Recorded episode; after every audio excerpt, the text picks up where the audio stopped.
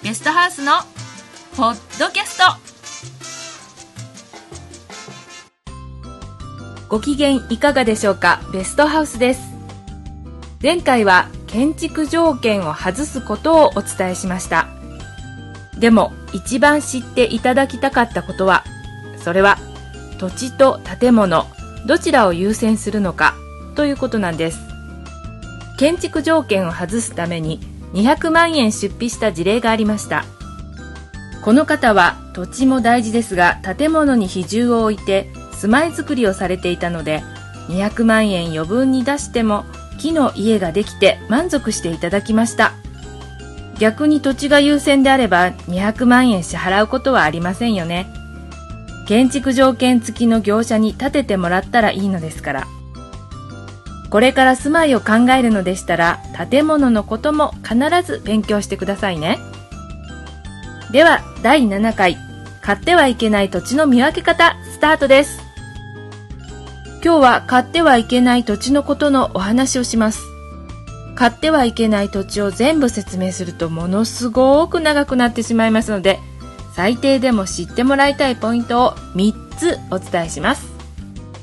まず1つ目給水設備がない土地。給水工事は周りに家があっても工事ができる場合とできない場合があります。また水道の引き込みができたとしても多大な金額がかかる場合もあります。私の経験では広い土地を分割して売りに出ていた土地がありました。周辺とそれほど違わない土地単価でしたが35坪ほどの小さい土地だったので総額が900万円ほどと安く若いご夫婦が土地の契約を不動産と結びました。その後私たちに相談があり調査したところ周りに家は建っているのですが敷地まで水道を引くと70万円ほどの費用がかかることが判明。もう土地は契約されていたのでどうすることもできませんでした。そして2つ目のポイントは道路が狭いまたは市道だった場合。道路は建築する場合重要なポイントになります。多くの方はご存知ないのですが道路にも法律上たくさんの種類があります。公道に市道それに二項道路や里道などなど。これらは現地を見ても分かりません。目の前に家が建っているから大丈夫？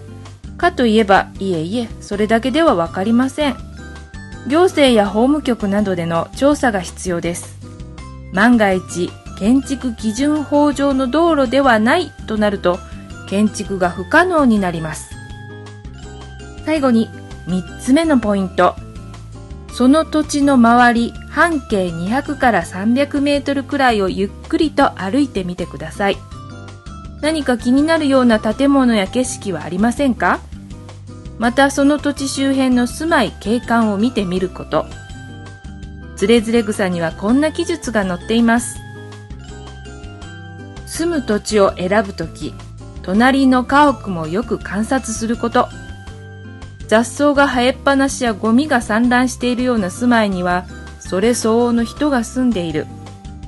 古くてもきれいな庭で玄関も掃き清められているような住まいであればよい。まだまだ土地を購入する場合のポイントはたくさんありますが今日はこの辺で。では次回あなたにぴったりの土地を見つける方法をお送りします。お楽しみに。以上ベストハウスでした。